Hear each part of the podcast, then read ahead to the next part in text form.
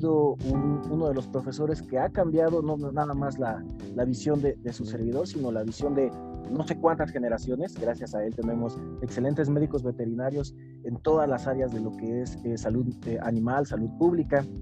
Tengo el gusto de poderle decir profesor y decirle amigo.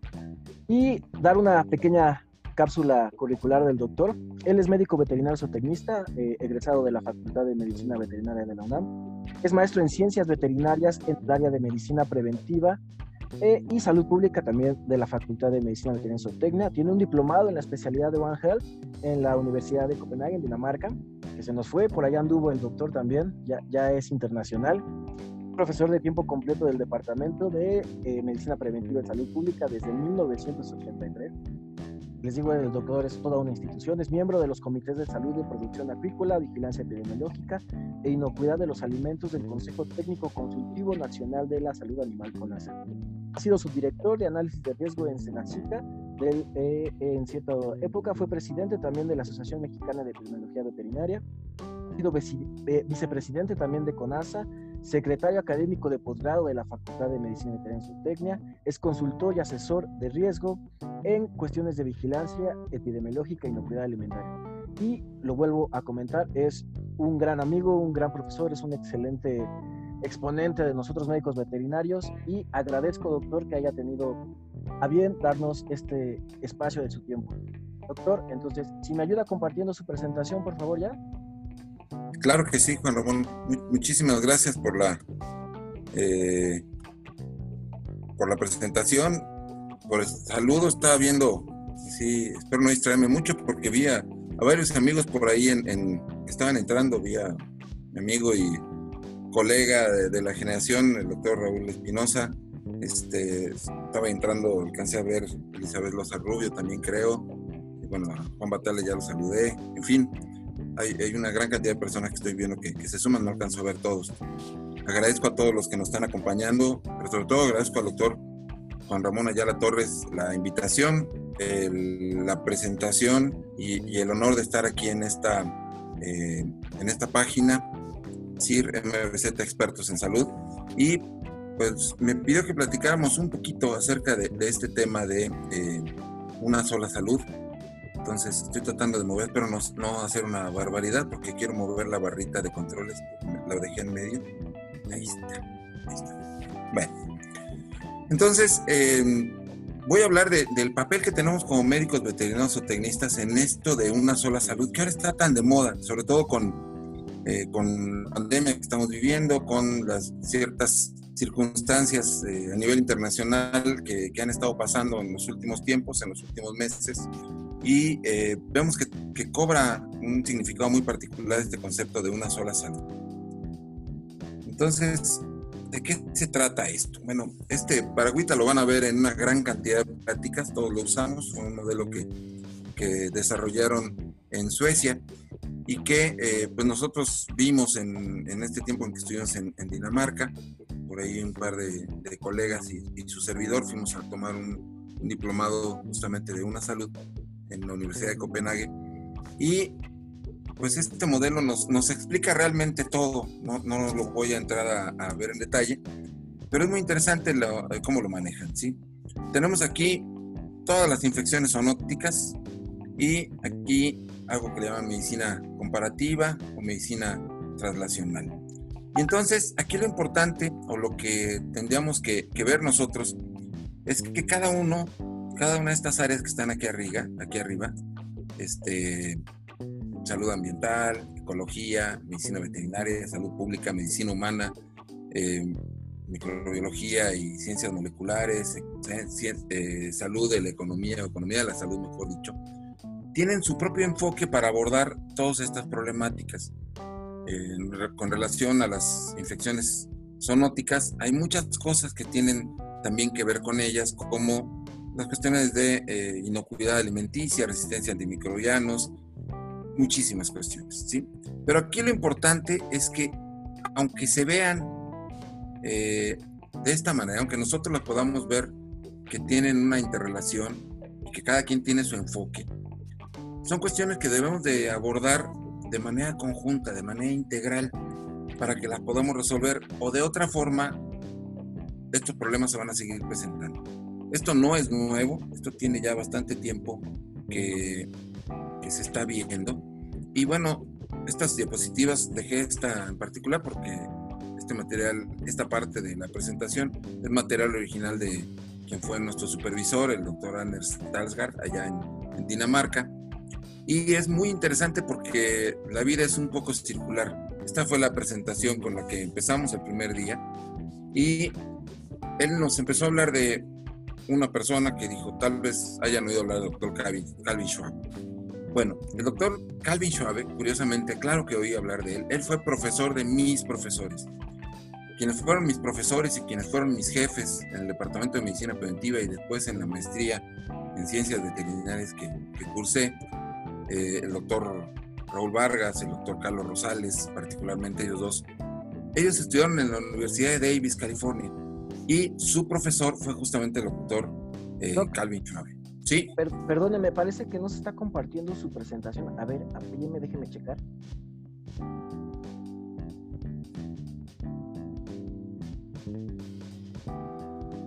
Ah, es que dice que está en pausa. ¿Cómo la despauso? A ver, eh, deje de compartir y vuelva a compartirla, amigo. Por favor. A ver, dejar de compartir.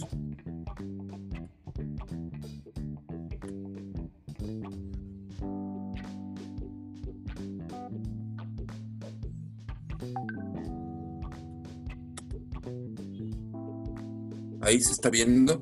Listo.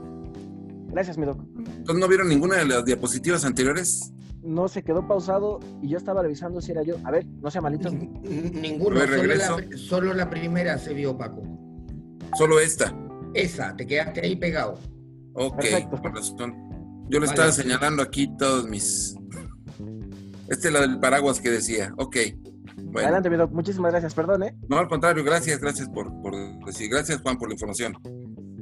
Bueno, me refería hace unos instantes a todas las diferentes disciplinas y áreas. Estas son de las que estaba yo hablando. Y después empecé a hablar del doctor Anders Dalsgaard, que fue nuestro profesor, nuestro supervisor en, el, en nuestra guía espiritual allá en la Universidad de Copenhague. Y decía yo que la vida es circular, porque él nos empezó a platicar acerca de esta persona. Y decía yo que él, el doctor Calvin Schwabe, fue profesor de mis profesores. En, ellos se fueron a la Universidad de Davis, California, a tomar su eh, maestría en medicina preventiva. Y el doctor Calvin Schwabe escribió varios libros, entre ellos el eh, que se hace referencia aquí, de Veterinary Medicine and Human Health, y el otro de Veterinary Epidemiology. Es decir, los dos textos que para nosotros fueron prácticamente la Biblia de nuestra formación fueron escritos por esta persona que es referencia en términos de una salud, porque él empezó a hablar del concepto, digamos que 30 años antes que, o 40 años antes que, todos los demás. Este concepto ha surgido apenas en el siglo XXI. Sin embargo, su antecedente más cercano viene en torno a este concepto de una medicina, que fue un enfoque con el cual se pudo atender eh, diferentes problemas de salud que estaban ocurriendo en algunas partes del mundo. Eh, con este enfoque se pudieron resolver problemas, ahorita lo vamos a ver, como eh, la fiebre del Valle del Rift. Y entonces, él planteó algo que, que desde entonces ha, ha, venido estando dando vueltas en la cabeza de todos, que no hay diferencia en los paradigmas entre la medicina veterinaria y la medicina de los humanos, porque ambas comparten un cuerpo común de conocimientos en anatomía, fisiología, patología y el origen de las enfermedades en todas las especies. Es decir, todos somos médicos, veterinarios, y los otros médicos son médicos para humanos o de humanos. ¿sí? Entonces, bueno, este es el modelo que se, que se tomó para eh, la fiebre del Valle del Rift, en donde aquí vemos en amarillo, espero que se esté viendo, los casos animales, vemos diferentes especies animales involucradas, eh, varios rumiantes, en donde se presentaban estos brotes y alguien empezó a darse cuenta que bueno estaba asociado a, factores del clima, de la vegetación, de la humedad y estos eh, los agentes, el, virus de esta enfermedad eh, se amplifica en estas especies animales a, a, partir de la diseminación por vectores, por mosquitos. Entonces, cuando empieza a amplificarse, cuando se empiezan a, elevar, a incrementar los brotes en las especies animales circundantes, se generan tiempo después los brotes en humanos. Es decir, están relacionados. Y esta no es la única enfermedad, es una de las que eh, es más evidente que esto, que esto ocurre. Conociendo ese modelo, se puede actuar en consecuencia, es decir, podemos tomar eh, medidas para prevenir y controlar esta enfermedad. Y entonces, bueno, se puede actuar tratando de identificar eh, cuándo van a ocurrir los fenómenos eh, ambientales que favorecen o predisponen eh, la presencia o, la, mejor dicho, la multiplicación de los mosquitos que son los que van a diseminar la, la, enfermedad. Y entonces se puede prever o se puede detectar anticipadamente cuándo van a ocurrir los brotes a través de detección oportuna, temprana. Se aplica vacunación en los animales y esto produce que si hay una respuesta oportuna y temprana, pues va a haber un control oportuno en la población humana y se va a reducir significativamente la presencia de brotes. Pero vemos que curiosamente aquí interactúan tres instituciones internacionales, tres organismos internacionales que tienen que ver con la salud, pero en el caso de la FAO, pues es la Organización Mundial de la Salud, eh, perdón, Organización Mundial de la Alimentación y de la Agricultura o de la Agricultura y de la Alimentación, la OIE, la Organización Mundial de la Salud Animal, conserva sus siglas en inglés de cuando era Oficina Internacional de Episotias. Por ahí de repente escucho Organización Internacional de Episotias. Ellos no organizaban episotias, es una oficina que se encargaba de, así se les llamaba antes a las epidemias de las enfermedades de los animales, episotias, ahora ya también tenemos epidemias. Entonces, acá se me adelantó su Y la Organización Mundial de la Salud. ¿sí? Entonces, este enfoque eh, trilateral, ambiente, animales, seres humanos, es un modelo que ha empezado a funcionar desde hace muchos años, conforme nos hemos dado cuenta que no hay unicausalidad, es decir, las enfermedades no son causadas solamente por un factor, sino por la suma de todos los factores que están en, el entorno de los individuos. ¿sí? Hay algunas enfermedades endémicas que han tenido, que sean, eh, a las que no se les ha dado suficiente importancia, tenemos por otro lado enfermedades zoonóticas, tenemos enfermedades transmitidas a través de los alimentos y tenemos algunas que pueden jugar papeles múltiples, es decir, que son tanto enfermedades emergentes como enfermedades eh, endémicas de poca importancia o como enfermedades transmitidas por los alimentos. Y vemos una gran cantidad de problemáticas en torno a ellas. Es decir, eh, las enfermedades no se generan solamente porque sea una cuestión del destino o porque eh, así pasó y listo, sino que se dan por una serie de hechos que generalmente están ligados a, es, una especie de cadena, son consecuencia unos de los otros, ¿sí? Y entre ellos se empiezan a generar otros problemas colaterales, como por ejemplo este que está aquí abajo, resistencia, bueno, residuos de antibióticos y por lo tanto la generación de la resistencia a los antimicrobianos. Y decía yo que esto es como un círculo, porque en esta presentación que nos daba el doctor Andersen como charla de bienvenida en Dinamarca, aparecieron algunos factores que son eh, factores clave de soporte y tanto clave de soporte como operacionales, elementos operacionales clave también. Pero surge acá abajo esto, HLTM.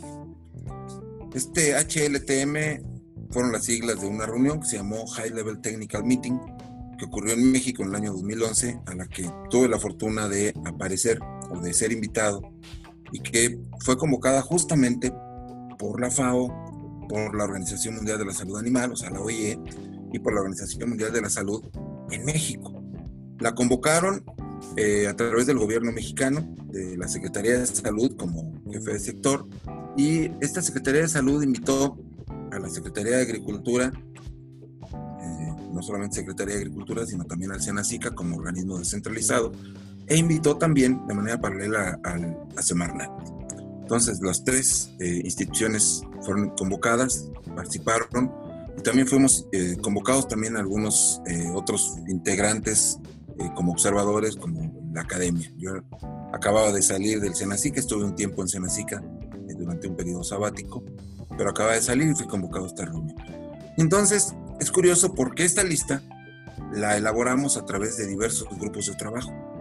eh, como elementos eh, clave para la colaboración eh, intersectorial. Y entonces dije, bueno, tuve que ir hasta allá para escuchar lo que escribimos nosotros hace seis o siete años. ¿sí? Así son las cosas. Aquí lo señalo. Y entonces, esto que ocurrió entre el 15 y el 17 de noviembre de 2011 marcó una pauta que todavía no acabamos de aterrizar. Y curiosamente, para los médicos veterinarios, aparte de, plantear eh, tres ejes intersectoriales de trabajo que han sido la pauta para los tres organismos internacionales a los que hice referencia, también de alguna manera se ha derivado que se marque la pauta para la actividad propia de los médicos veterinarios. Y entonces tenemos que tomar como referencia también otros documentos previos a esta reunión de la OIE, que, en donde hablan de este enfoque de un mundo, una salud. Eh, ahora se habla también de ecosalud, de otra serie de conceptos que, giran eh, para tratar de comprender qué es lo que pasa, por qué todos estamos viajando, por qué nos tenemos que preocupar todos, mejor dicho, de toda la salud. Bueno, pues porque vivimos en una sola casa, que es esta, vivimos en un planeta este planeta tiene recursos limitados y todo lo que nosotros hacemos en el planeta repercute para bien y para mal para todos nosotros. Estamos expuestos a una serie de riesgos, tanto los animales como los humanos compartimos enfermedades y no solamente nosotros, sino también el mundo acuático. Es decir, hay una serie de interacciones que eh, desencadenan en problemáticas de salud para todos. Y particularmente hacia el mundo veterinario tenemos que, ubicar esto que es muy interesante. ¿sí? En el año 2013, eh, un poco como consecuencia de aquella reunión del High Level Technical Meeting, a la que les hice referencia, la Asociación Panamericana de Ciencias Veterinarias, conocida como PANVET, tuvo una reunión, una reunión de trabajo, se tienen reuniones de trabajo anuales, y eh, en esta reunión de trabajo se definió el perfil profesional del médico veterinario en América Latina en su visión para el año 2030. Es decir, cómo queremos que sean los veterinarios para el año 2030. La edición de este documento corrió a cargo del doctor Juan de Jesús Taylor Preciado, un, este, un gran amigo que fue presidente de la eh, Federación, perdón, de la Asociación eh, Nacional de Escuelas y Facultades de México y que convocó a diversos especialistas para la elaboración de este documento, que es muy interesante, porque a veces pensamos que cuando hablamos de estos temas, bueno, pues esto tiene que ver con la gente que trabaja en Senacica o quien trabaja en Semarnat o quien trabaja en salud este, o en instituciones gubernamentales. Por cierto, no mencioné otra parte de la anécdota interesante de, del High Level Technical Meeting. El responsable de la organización de ese evento era un médico, epidemiólogo, que en aquel entonces pues era prácticamente desconocido y que ahora es muy famoso. Todas las tardes a las 7 habla en televisión en cadena nacional, doctor Hugo López Gatel, al cual yo había tenido la fortuna de conocer varias veces en, diversas reuniones previas. Cuando terminó la inauguración me acerqué, lo felicité, le dije, oye, qué bueno que estás haciendo esto, me parece muy bueno. Pero te puedo hacer una observación, me dijo, sí. ¿Qué pasó? Digo, invitaste a todos pero tú, sector salud, área de epidemiología, no invitaste a Cofepris. Se me cae bien y dice, oye, es cierto, Cofepris no había pensado en Cofepris, porque ahora ya pensó en Cofepris, pero bueno. Eh, en aquel entonces, para él Cofepris era una parte operativa que, bueno, pero ellos son operativos. Digo, sí, pero ellos son una parte muy importante de este enfoque de una salud. Si no lo hacemos, si no unes, si no jalas con la Secretaría de Salud, o sea, a la Secretaría de Salud con su órgano centralizado, organismo centralizado, que es la Comisión Federal de Prevención de Riesgos Sanitarios, no vas a poder trabajar en equipo con otras secretarías. Y este es el problema quizás más importante que tenemos, no solamente en México, sino en todas partes del mundo. Todos sabemos que debemos de trabajar coordinadamente, pero realmente no trabajamos coordinadamente. Pero bueno, dejando ese paréntesis a un lado, ¿qué pasa si yo no me dedico a alguna de las actividades que mencioné? Es decir, si no trabajo para el gobierno. ¿Realmente me interesa el concepto de una salud? Entonces aquí en este documento se aborda una serie de planteamientos que son muy interesantes, porque eh, se genera esta visión eh, hacia el veterinario que esperamos generar en el año 2030. Es decir, las escuelas de medicina veterinaria zootecnia de América Latina, no de México, de América Latina, tendrían que estar enfocadas en generar veterinarios que tengan el enfoque del que, al que voy a hacer mención enseguida. ¿Por qué? Bueno, se plantea que tenemos un, eh, estamos proporcionando casi el 40% del comercio de carne en los mercados internacionales, que se juega un papel muy importante, por lo tanto, para los veterinarios, etcétera. Pero esta parte crucial, la del cuadro acá abajo, es muy importante, ¿sí? Hay altos riesgos asociados con enfermedades llamadas transfronterizas de los animales, enfermedades zoonóticas en el ganado, salud pública y comercio, el impacto del cambio climático en las enfermedades en el ganado y en los animales, los desafíos o los retos para el desarrollo del ambiente, la economía y eh, el desarrollo social sustentable, la producción también sustentable o sostenible, como ahora prefieren decirle, ganadera, etcétera. Una gran cantidad de retos que tienen que ver con inocuidad, con calidad de los alimentos, con un montón de cosas. Es decir, los veterinarios debemos de tener un enfoque en el cual hagamos esto, pero ¿cómo lo vamos a hacer? Este es eh, algo que yo quiero aterrizar en esta plática. Entonces, sabemos, por ejemplo, que hay contribución a la reducción de riesgos tanto en la salud animal como en la salud pública. Eh, dice, por eso la salud pública y la salud animal son bienes públicos globales y son parte esencial de una salud que incluye la sostenibilidad de los ecosistemas agrarios y la conservación de los recursos naturales. Conceptos que todavía no están del todo claros en la cabeza de todos. Tenemos una globalización. Las poblaciones animales son parte vital de cualquier ecosistema y el médico veterinario puede contribuir con una evaluación integral de la salud los acuerdos, de medidas sanitarias y fitosanitarias para el comercio internacional.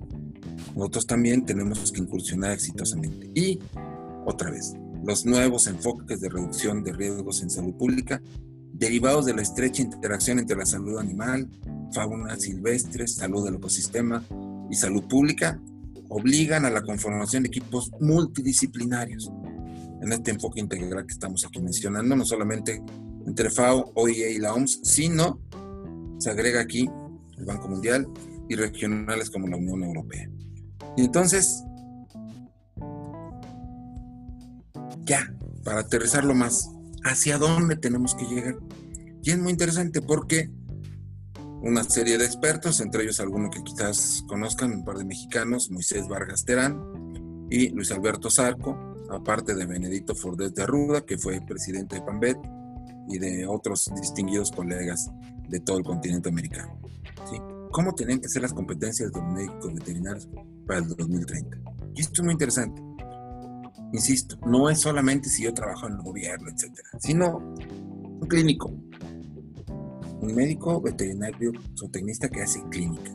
En aspectos de diagnóstico, fíjense esto, uso responsable de reactivos para diagnóstico de laboratorio y su eliminación.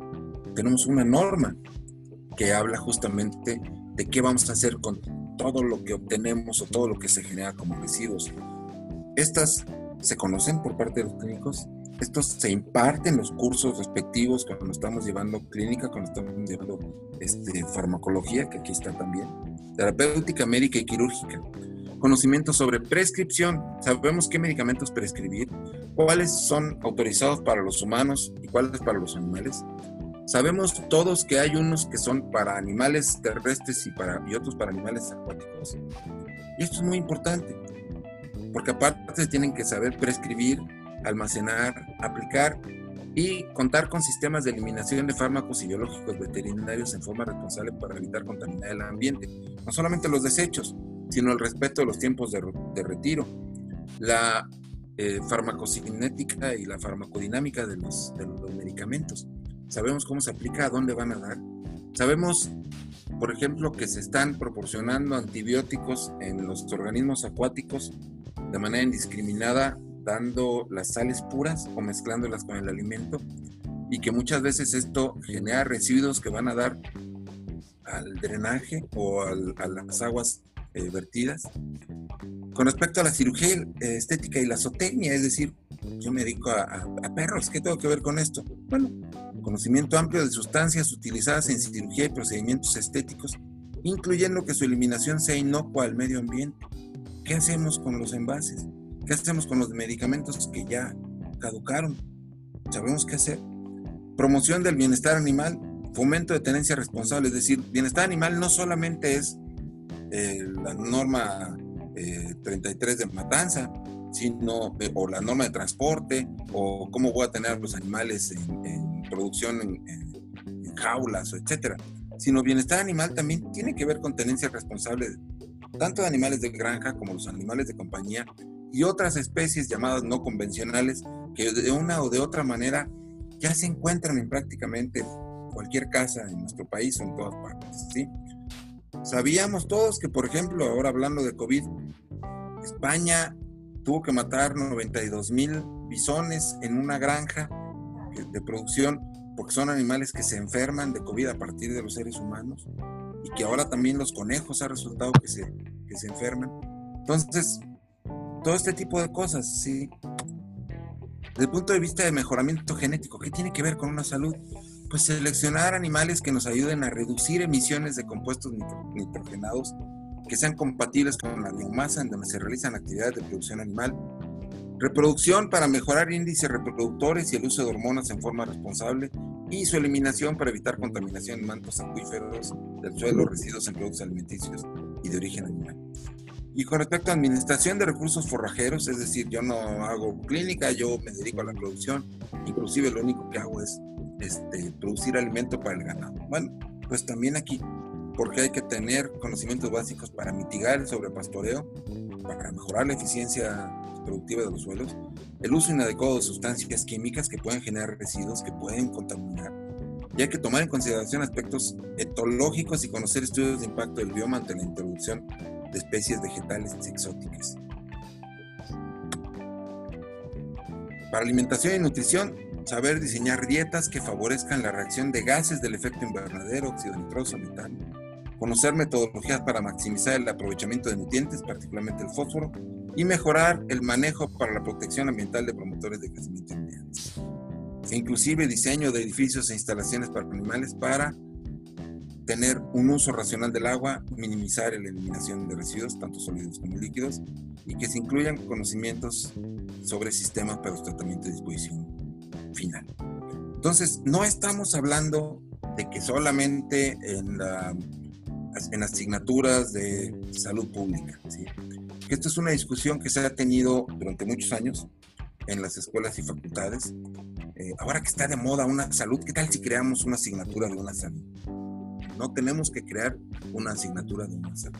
Es una discusión que estábamos teniendo justamente a principios de este año eh, estamos en revisión del plan de estudios en la Facultad de Medicina Veterinaria y Zootecnia y alguien proponía que tuviéramos una asignatura de una salud.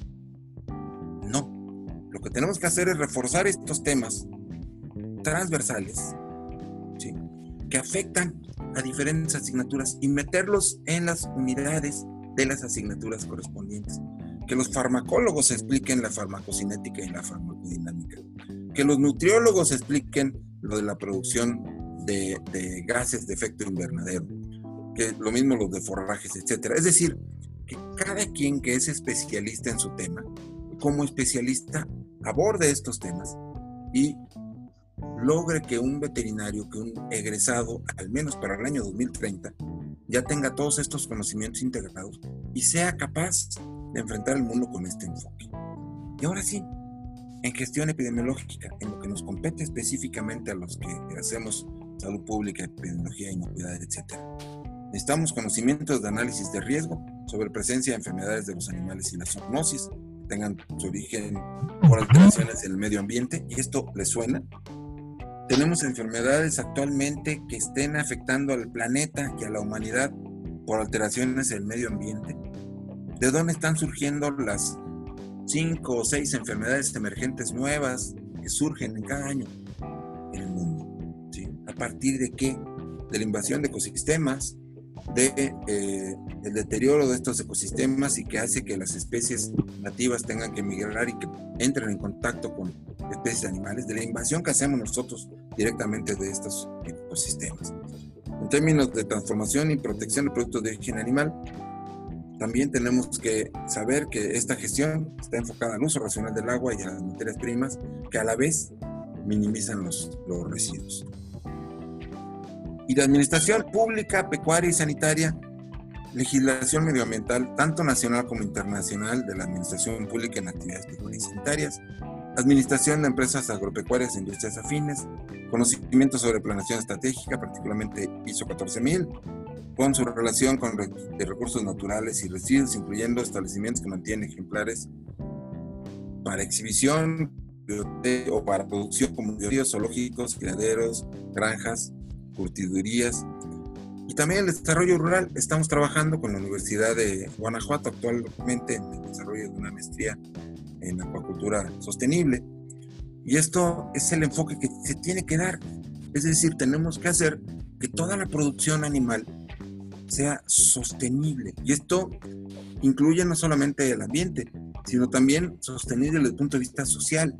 Porque por ahí platico de repente con amigos que son muy ecologistas, curiosamente son ecologistas, su visión es extraña porque dicen, es que toda la gente que vive en las selvas, ¿qué están haciendo allí? Bueno, es gente que ha vivido en esas zonas desde hace muchos años. Sí, pero talan, tumban, queman y acaban con la selva. Bueno, tenemos que ayudarlos a que tengan otros medios de subsistencia, ¿sí? Pues se les ha enseñado que la forma de producir en la ganadería. Entonces, debemos de tener esquemas que sean realistas y que sean sostenibles para poder mantener todo el ecosistema en equilibrio, pero también para darle de comer a toda esta gente. Porque, ¿qué vamos a hacer? ¿Traerlos a las ciudades para que sean mano de obra barata? ¿O cuál es la alternativa? ¿Sí? Entonces, todo esto, protección del ambiente, conocimiento sobre herramientas para protección medioambiental, como monitoreo, educación ambiental, estudios de impacto ambiental, legislación medioambiental y licencias medioambientales, toda la gente que, que trabaja en Profepa sabe perfectamente de lo que estoy hablando.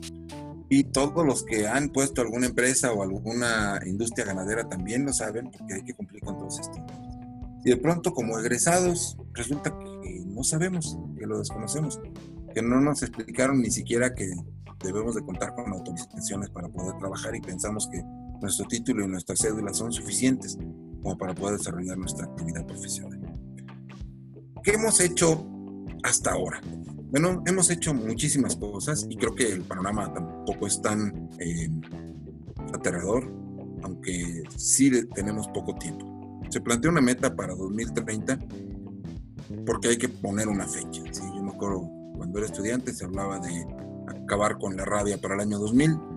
Llegó el 2000 y bueno, para el año 2010 y ahora sigue habiendo 30 mil casos de rabia humana al año, de 30 a 50 mil casos de rabia humana en el mundo. En México, por cierto, somos el primer país reconocido como libre de rabia humana transmitida por perro, lo cual es una maravilla. Eh, es un logro eh, que se obtuvo gracias a los esfuerzos del gobierno y de todos los colegas médicos veterinarios y de todos los estudiantes que participan o que hemos participado en las campañas de vacunación, de control canino, con, eh, todas las cirugías que se hacen en las clínicas delegacionales y demás. Entonces, están los programas complicados, pero todos sabemos en el fondo que sabemos qué hacer. Lo que tenemos que hacer es verlo desde el punto de vista integral. Entonces, bueno, ¿qué es lo que hemos hecho nosotros? ¿Qué es lo que hemos hecho la gente que yo conozco, con la que trabajo? En este caso, el doctor Juan Ramón Ayala y su servidor, pues hemos organizado algunos eventos durante varios años enfocados justamente a capacitar, a formar a las personas, a que haya eh, desarrollo de gente con una visión distinta, a que tenga una vocación de servicio y que aprenda que tiene que trabajar para vivir, todos tenemos que hacerlo, pero que podemos servir mientras trabajamos. Y este enfoque es muy importante. ¿Por qué? Porque si nosotros no logramos modificar la visión de los veterinarios y del público que le paga, eh, sabemos que hay ahora un público muy demandante que quiere que porque tú estudiaste veterinaria, ¿no? Sí, ah, estudiaste veterinaria porque quieres a los animales. Ah, bueno, sí. O sea que, ¿por qué cobras eh, si estás haciendo algo por amor a los animales? Bueno, es una visión rebuscada y muy interesante para sacarnos una consulta sin cobrar, lo cual eh, todos los que hacen clínica saben de lo que estoy hablando y los que no hacemos también nos la piden, ¿no? Entonces, este, es que no, no es una consulta, nada más te quiero preguntar algo. Sí, una cosa es tener vocación de servicio y otra cosa es que tenemos que darle de comer a nuestra familia. Entonces, ¿qué tenemos que hacer? Bueno, cambiar el enfoque, ser profesionales, emitir recomendaciones con fundamento, hacer diagnósticos correctamente, no aplicar tratamientos si no tenemos un fundamento de por qué lo vamos a, platicar, a aplicar, etc. Entonces, esto implica que nos tenemos que estar capacitando constantemente, toda la vida. Egresamos y apenas sabemos un escaloncito. Y con el tiempo vamos sabiendo cada vez más, de cada vez menos, dicen, porque nos vamos especializando. Pero el mundo es muy ancho y tenemos que adquirir una gran cantidad de herramientas. Hemos trabajado también de manera conjunta con otros organismos, con el INDRE, con COFEPRIS, con SENACICA, para eh, identificar resistencia a antibióticos, con trabajos de colaboración que eh, pues se tienen que hacer, los tenemos que hacer eh, porque uno de los mandatos, de estos tres mandatos a los que me refería al principio cuando hablaba de la High Level Technical Meeting, fue justamente qué podemos hacer en términos de disminuir el problema de la resistencia a los antimicrobianos. Y este problema, otra vez, es, tiene muchas aristas. Entonces, por lo pronto hay que identificar cuáles son los antibióticos que se van a aplicar en los humanos y cuáles en las demás especies. ¿Cómo los vamos a aplicar y cómo vamos a controlarlos? El sistema de salud ha desarrollado una, un esquema de control de antibióticos, eh, restringiendo su venta solamente con receta, pero sabemos que siempre hay forma, al menos en México, de brincarse ese requisito. Pero aún así nosotros tenemos que seguir trabajando en identificar la resistencia a los antibióticos. Hemos hecho trabajos también con otros organismos, COFEPRIS, el INDRE y SENACICA, para identificar mapas de riesgos de brucelosis animal y brucelosis humana, que sabemos que existen estas interfaces en zoonosis eh, de múltiples especies. Yo he identificado por lo menos bueno, varias zonas del país donde existen estos mapas de riesgos de brucelosis de este, teniasis, cisticercosis, de otras parasitosis y a partir de esto proponer estrategias conjuntas para prevención, control y erradicación. Porque actualmente, a pesar de que existen normas oficiales eh, tanto para salud animal como para salud pública, pues curiosamente de pronto no hay un trabajo coordinado e integrado. Y este se requiere, es indispensable para poder trabajar. Entonces, bueno, como conclusión, no sé cómo vamos de tiempo, creo que vamos razonablemente bien para dejar. Vamos viendo, no se preocupe, va bien, va bien. Pero, ajá, ok. Pero el concepto de una salud es una asignatura pendiente que no tiene que convertirse como tal en una asignatura, sino que la podemos ir inyectando en dosis suficientes a través de la adecuación de los planes de estudio, metiendo los conceptos clave en cada una de las asignaturas de los temas que mencioné. Tenemos que hacer una conciencia o lograr una conciencia gremial sobre el papel que tenemos los veterinarios en la salud. Tenemos que recordar eh, el juramento profesional que hicimos. Y allí viene, la mitad del juramento profesional habla de la salud humana, de la salud pública. Tal vez un porcentaje importante de quienes estudian medicina veterinaria lo hacen realmente por lo que dicen eh, las personas que quieren la consulta sin cobrar, porque sienten un afecto particular y a veces inclusive una identificación especial hacia los animales, ¿cierto? Pero es importante que todo el tiempo estemos conscientes que en este mundo están los animales y nosotros estamos arriba, aunque no nos guste. ¿Por qué? Porque nadie manda a la cárcel todavía por asesinar a un animal, que no se les considera eh, seres con derechos. Son temas que todavía se están discutiendo en las cámaras y que son muy delicados y hay que ser muy cuidadosos. Estuvo a punto de eh, aprobarse una, eh, no me acuerdo si era ley de bienestar animal, creo que si era ley, que decía que este, matar a un animal era casi un asesinato. Entonces, si de pronto entran los mosquitos y le mato uno, resulta que ya soy un criminal. Entonces, bueno, es que no estamos hablando de los animales. Eh, entonces, aquí tenemos que ser muy culpables, ¿sí? Hay que tener ciencia sobre nuestro papel en la salud, pero hay que definir específicamente a qué nos referimos, ¿sí? Entonces, sí tenemos que, proteger la salud de los animales, pero encima de la salud de los animales está la salud pública, la salud de los seres humanos. ¿sí? Pero para lograr la salud pública necesitamos la salud de los animales, la salud ambiental o la ecosalud, etcétera. Todo esto de lo que hemos estado hablando. Porque es integral. Si nosotros cuidamos solamente la salud humana y descuidamos la salud de los animales, pues resulta que todos los problemas de resistencia antimicrobiana van a poder llegar por allá, los problemas de, residuos en metales pesados, lo que ustedes quieran. Entonces tenemos que abordarlo de forma integral hacia el ambiente, hacia los animales, hacia los vegetales, hacia todos los que vamos viajando en esta cápsula que llamamos planeta Tierra. Y bueno, no hay nada nuevo bajo el sol porque, eh, ya lo dije, el doctor Calvin Schwab lo dijo hace 50 años, y esto sigue siendo una verdad. ¿sí? Tenemos una sola medicina, los paradigmas son los mismos, porque luchamos contra las mismas enfermedades muy parecidas. Este es un recuerdo de mi estancia allá en Dinamarca con los colegas con los que compartimos, eh, de México, de Colombia, de eh, China, de Vietnam, de Kenia y por supuesto de Dinamarca. Entonces, eh, yo les agradezco, les dejo mis correos aquí por cualquier duda o comentario que no pueda alcanzar el tiempo en este momento a, responder. Monroy se escribe con una sola R y con Y, 1959, que efectivamente es el año de la cosecha. Arroba, lo tengo tanto en Hotmail como en Gmail.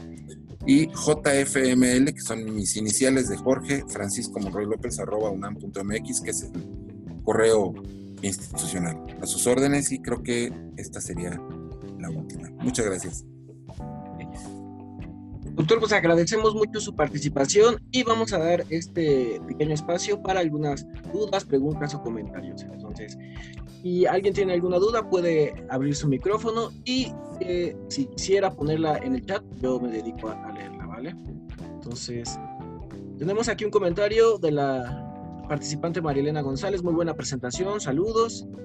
Y por acá también tiene otro comentario. Dice Paco, buenas tardes. En efecto, el efecto de los gases invernaderos es un problema que ya está afectándonos y hay pocos estados que ya están iniciando a tomar riendas en ese problema. Me gustaría saber las medidas que está tomando las universidades.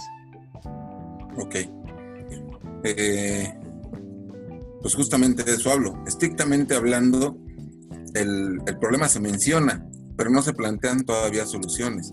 Y por eso justamente estamos preocupados porque los temas se tienen que abordar por parte de los especialistas que imparten las asignaturas correspondientes. Es decir, cómo hacer esto. A, la ganadería la culpan de prácticamente el 60% de la producción de los gases de, efecto invernadero a través de la producción del metano. Cosa que en realidad no es tan cierta, porque parecería que no hubiera seres humanos y otros animales en el, en el planeta. Entonces, eh, esto no, no es así.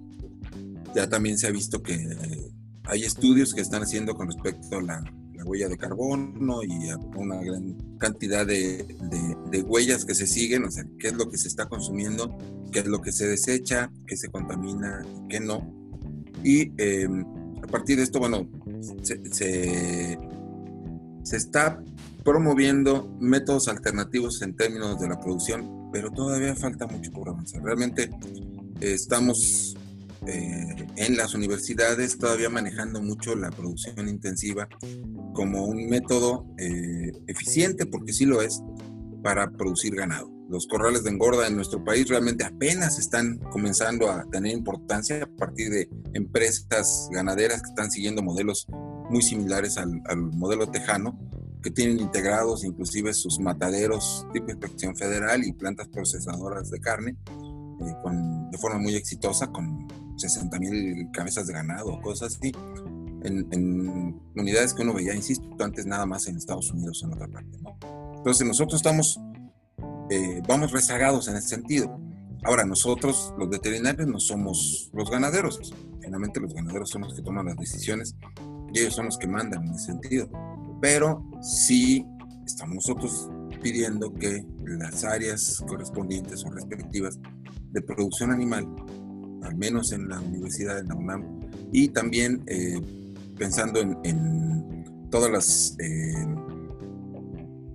otras áreas, de otras escuelas y facultades del, del, país, pues también aborden estos temas. Y por eso el mandato viene desde PAMBET, que es este, digamos, la cabeza y todas las, las, federaciones, por ejemplo, nuestro representante ante PAMBET es la Federación de Colegios y Asociaciones de Médicos Veterinarios o Tecnistas de México, en la que, de la que hace parte la Asociación de Escuelas y Facultades. Entonces, esta problemática se está metiendo, pero nuestra meta es que se logren adaptar los planes de estudio y que las generaciones que salgan para 2030 ya tengan estos, estos elementos. Estos, este es el nivel en el que estamos. Bien, muchísimas gracias, Tiene acá otros comentarios. Dice SJM3, no tiene nombre. Excelente charla, doctor. Le mando una felicitación. Gracias. La doctora Claudia Rojas también dice excelente ponencia. Doctor, saludos. Eh, gracias, saludos igualmente. Se mencionó que en la actualidad existen de 30 a 50 mil casos de rabia. Ajá. Lo que me quedó duda es la situación actual de México, porque mencionó que cada año encontramos 5 o 6 nuevas enfermedades. ¿Podría mencionar alguna? Sí, eh, cuando hablamos de las enfermedades emergentes no me refería yo a México, sino al mundo. Y la enfermedad emergente más famosa en este momento es SARS, bueno, este COVID-19 causada por SARS-CoV-2. Eh, hace tiempo fue SARS-CoV, o sea, el síndrome agudo respiratorio severo, que antes era así nada más conocido y ahora ya lo conocemos bien como SARS-CoV porque es el antecedente inmediato el MERS también fue emergente en su momento, etcétera. O sea, tenemos una gran cantidad de enfermedades que han estado surgiendo. Se estima que son cinco las que se conocen cada año. En este momento no tengo el dato específico, ¿no? Pero van surgiendo nuevas enfermedades. Y los 50 mil casos, gracias por el dato que me da Elizabeth Loza Rubio, gracias. 50 mil casos de rabia humana en el mundo, ¿sí? De los cuales más de la mitad, desmiénteme Elizabeth, son eh, en China, simplemente, ¿sí? Entonces, hay países del mundo en donde se presentan más eh, estos casos. Eh, gracias. Mi hija me trajo un pan. Gracias.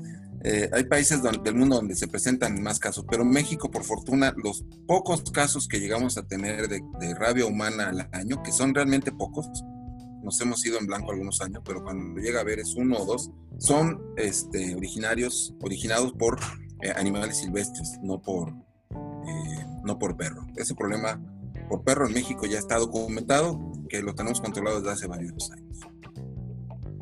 Creo que Raúl Espinosa quería hablar. A ver, eh, ahorita le, damos la palabra. Tiene su micrófono apagado. Les comento rapidísimo, en el chat les voy a, a, compartir el link para la participación y para su asistencia, por favor. Les encargo mucho, escriban bien su nombre para la generación de las constancias. Eh, Raúl Espinosa, eh, si activa su audio.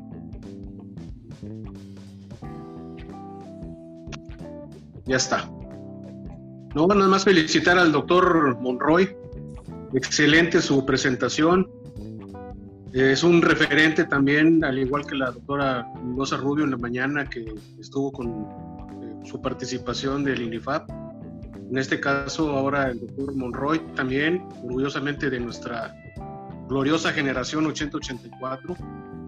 Además, una felicitación y un abrazo. Excelente participación, Francisco. Todo lo mejor. Un abrazo. Muchas gracias. Y viniendo del presidente de la generación, bueno, pues ya, ya sabrán ustedes el nivel de felicitación. Muchas gracias, Raúl, por, estar presente y por, las palabras. Por ahí también vi el comentario de Elizabeth Loza de la generación también. Agradezco la presencia de los dos. Un día, muy, muy completo para, para, la generación, para todos. Sí, es para el 8084. Claro que sí. Felicidades. Gracias. Gracias. ¿Alguna otra duda o comentario para la excelente participación del doctor Monroy? Tienen por ahí. No, ¿verdad? Bueno. Veo en el chat. Gracias, excelente. Puras felicitaciones, Doc. Gracias otra vez. Bien, pues si ya no tenemos más preguntas, no nos queda más que agradecer a nuestro invitado de superlujo, el doctor Francisco. Doc, todo un gusto tenerlo y poder seguir trabajando y desarrollando este tipo de iniciativas con usted. agradecemos también a todos nuestros ponentes, todo el equipo de Decir agradece su participación y eh, por favor estén muy pendientes en su correo electrónico, les haremos llegar ya su constancia, que por favor les pido que en el enlace de participación entren, contesten esa pequeña encuesta nada más de salida, pongan bien sus datos para que nosotros les podamos hacer llegar su, documento. Pues si gusta decirnos unas palabras de, de finalización, se lo agradecería, como siempre, por favor. Al contrario, mi querido Juan Ramón, te agradezco eh, infinitamente que me hayas invitado, como siempre. Este, yo quiero comentar que a Juan Ramón lo conozco desde hace cinco años más o menos, que un buen día estaba yo trabajando en mi oficina y tocaron a la puerta ¿y era este cuate quién es? ¿no? Y era justamente Juan Ramón, no lo conocía yo, él eh, venía de Fescotitlán a ponerme sobre la mesa un proyecto genial de trabajo con el que hemos estado trabajando los últimos cinco años. Y este, siempre me ha dicho, siempre me agradece que, le abrí las puertas y demás. Eh, te traen una charola puesta, todo hecho, este, y te dicen, le entras, pues ¿qué haces? Pues le entras, ¿no? Y yo reconozco en él eh, la capacidad de trabajo que tiene, la capacidad de organización, el entusiasmo, el espíritu que siempre le echa todo.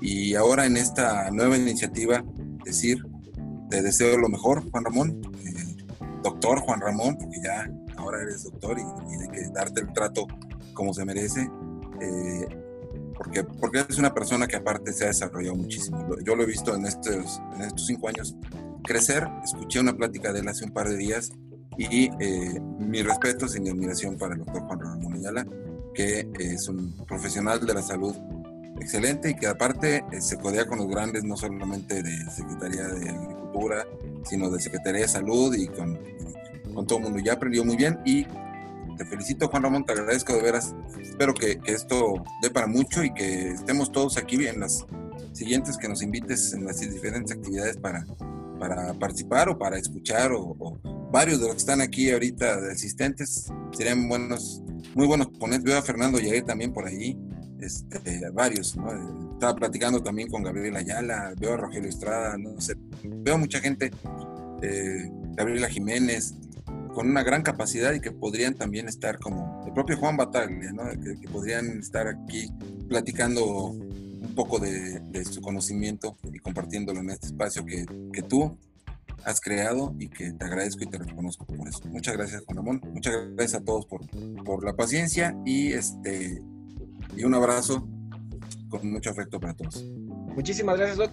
Este, reconocer que no es trabajo mío nada más, hay un equipo muy comprometido, está la doctora Zuli Peña, que está aquí con nosotros, la doctora Isabel, Isabel este, que también es parte de nuestro equipo técnico, no nada más soy yo.